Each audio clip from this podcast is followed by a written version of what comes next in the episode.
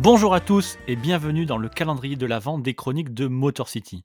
Tous les jours, en attendant Noël, on vous propose un format court en vous conseillant un match des Pistons que vous devez absolument voir. Et pour cette tâche, eh bien, je ne serai pas tout seul, puisqu'en fait, chaque jour, une personnalité de la sphère NBA en France viendra nous faire l'honneur de choisir un match et d'en parler avec moi.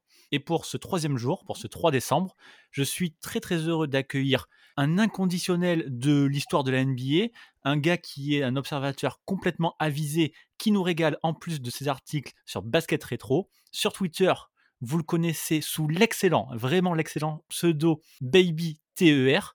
Et c'est Vincent. Salut Vincent, comment ça va? Bonsoir Winston, ça va très bien. Merci, euh, un grand merci pour ton invitation qui me, qui me fait très plaisir. Eh ben, merci à toi surtout. Je savais que tu allais nous trouver un match très sympa. Et toi, en fait, pour ce calendrier de l'Avent, tu as choisi le Game 6 des finales NBA 1988 entre les Pistons et les Lakers, qui s'est joué le 19 juin 1988. Alors Vincent, vas-y, explique-nous pourquoi tu as choisi ce match.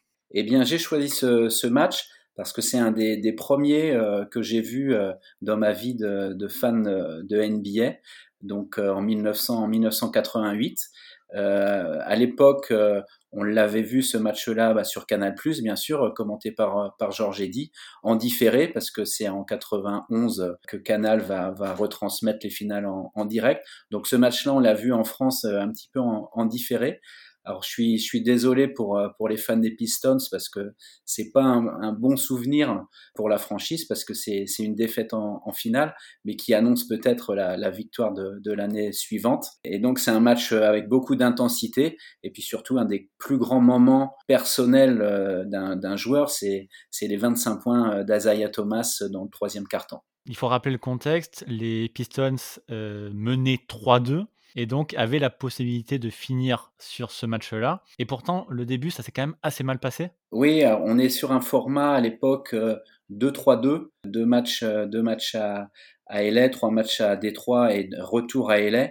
Chaque euh, équipe a fait un, break à l'extérieur. Enfin bon, là on se retrouve à 3-2 pour les pour les Pistons et puis bah, les Pistons sont, sont prêts de, de remporter pour le, premier titre de leur histoire.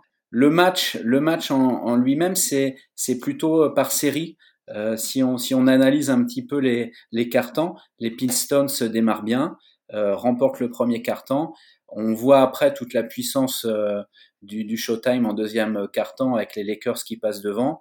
Les Pistons, bah, animés par Thomas, se refont la, la fraise au, troisième quart. Et après, euh, le, dernier quart, il, est vraiment étouffant. Et les Lakers finissent par euh, gagner ce, sixième match qui les emmène vers un, vers un, game set. La barre qu'on peut se mettre, c'est que les Pistons sont menés 56-48, donc ça sent mauvais. Et là, c'est là qu'il va se passer ben, un peu la magie Azaya Thomas, qui va réaliser une performance qui est encore inédite et jamais égalée en fait. En tant que fan des, Pistons, on y croit vraiment euh, au début du match. Et, les Lakers prennent complètement le pouvoir au, deuxième, au deuxième quart, puis euh, en début de troisième quart. Et, euh, et là, Thomas prend complètement feu. Donc, il, marque, il marque d'abord 14 points dans ce, dans ce troisième quart. Et là, sur une contre-attaque où il fait une passe à Joe Dumars, euh, Thomas marche sur le, pied de, Michael Thompson, le papa de Clay. Et là, euh, là, on se dit, bah, c'est mort, c'est mort. Grosse entorse euh, de cheville. Enfin, le ralenti est, le ralenti est formel. Il rampe par terre, quoi, carrément. Ah ouais, ouais. Il hurle de douleur. Enfin, tout le staff est autour de lui. Et là, on se dit, c'est fini. Et c'est là, c'est là, faut rendre grâce à, à Thomas. Alors, Isia Thomas, c'est vrai que après, il, a parfois eu des mots malheureux. C'est un joueur euh, à polémique. Mais qu'est-ce que c'est un grand joueur? C'est vraiment, il peut s'asseoir à la table des, meilleurs meneurs de, l'histoire. Et là, cette blessure va le, va le galvaniser. Et il inscrit, euh, il inscrit encore 11 points dans ce quart. Il est littéralement sur une jambe. Il claudique, euh, il, prend tous ses shoots, tous ses jump shots, il les prend sur un pied. Donc bien sûr sur, sur le pied gauche et euh, grâce à son toucher de velours, euh, enfin, c'est extraordinaire. Il est vraiment en feu. Euh, c'est voilà, c'est une performance inimaginable. Moi, je n'ai jamais vu ça. Le gars qui est blessé, euh, il faut 14 points, comme tu l'as dit, 14 points d'affilée, je crois.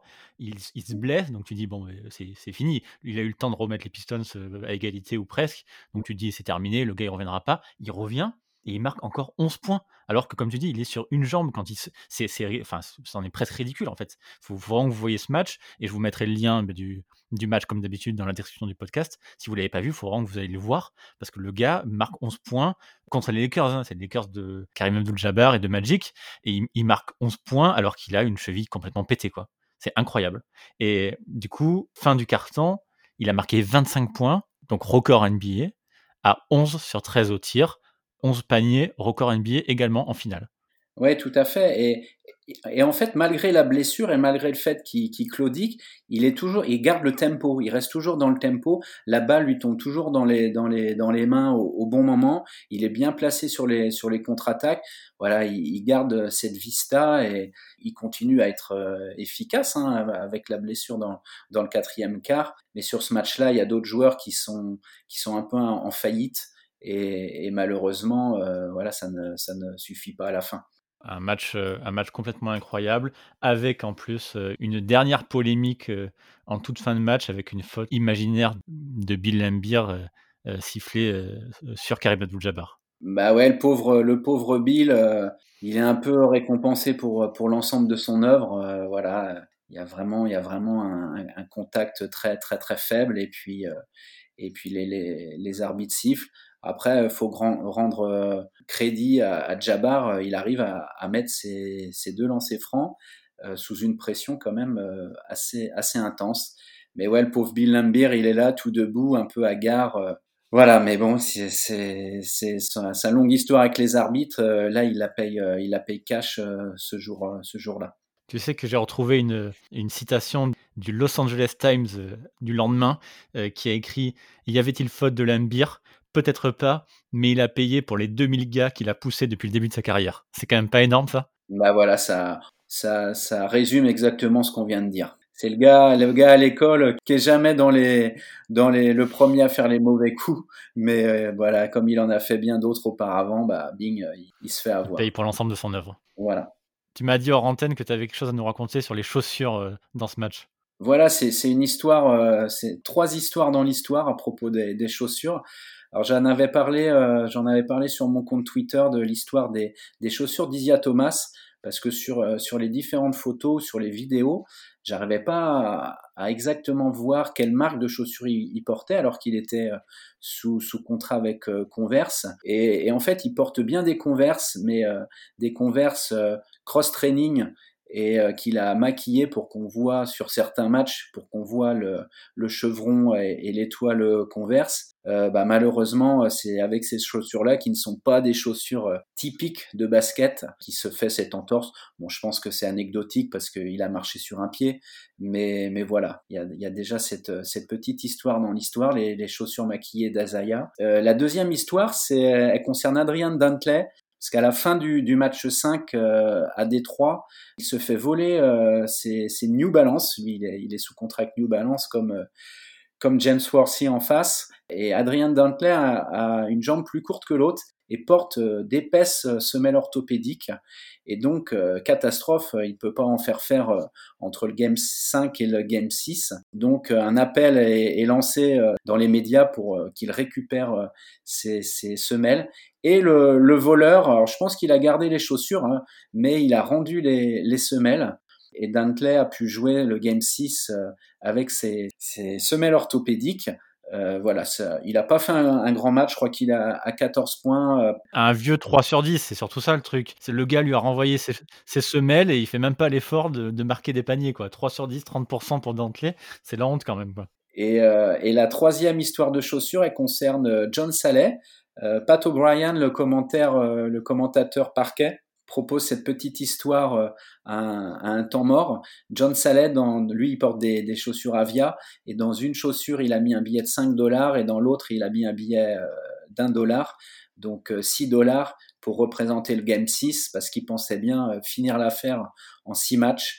Malheureusement, le match est perdu pour les Pistons, et le Game 7 le sera aussi, mais les Pistons, voilà, prépare le, terreau de, de la victoire de, de l'année suivante, hein, où ils prendront leur, leur revanche sur, sur les Lakers. C'est ça, exactement. Eh ben, écoute, impeccable. Merci à toi. Merci de nous avoir raconté cette histoire. Je pense que tout le monde va avoir envie d'aller voir ce match et de regarder les pompes de, de Thomas, ça c'est sûr. Je connaissais cette histoire parce qu'il nous l'avait raconté effectivement, mais par contre, je ne connaissais pas celle de Zantley. Donc ça me fait marrer. Je, lui en veux encore plus d'avoir foiré son match. Mais bon, ça c'est pas grave. Bon, eh ben, en tout cas, merci à toi. Merci d'être venu. Non, non, n'hésitez pas à revoir ce match. C'est vraiment un, match très intéressant qui, qui change du, du, basket actuel. Très peu de shoot à trois points, euh, beaucoup, beaucoup de, de fixation, passe, de, de jeu à l'intérieur, de jeu, on va dire, un petit peu à l'ancienne. Euh, donc euh, dans le jeu placé, puis aussi des contre-attaques magnifiques euh, des deux côtés, avec d'un côté le, showtime et puis et puis de l'autre une, une paire d'arrière Thomas Dumars qui est voilà, qui est, extraordinaire. Donc, c'est, je suis très très content d'avoir partagé ce moment avec toi et d'avoir présenté ce match, Winston. Merci beaucoup. Bah avec plaisir. Est-ce que tu peux dire aux gens, aux, auditeurs, où ils peuvent te, te retrouver, te lire? Sur, sur Twitter, sur le compte euh, BabyTER, et puis de temps en temps dans des articles pour, pour Basket Rétro, où il y a une équipe euh, très sympa euh, qui, qui parle euh, du basket autant américain que, que mondial, que européen, voilà, sous différentes plumes pour approfondir votre connaissance du basket au passé. Merci beaucoup. Et du coup, pour vous autres, je vous retrouve demain pour le prochain numéro du calendrier de l'Avent. Salut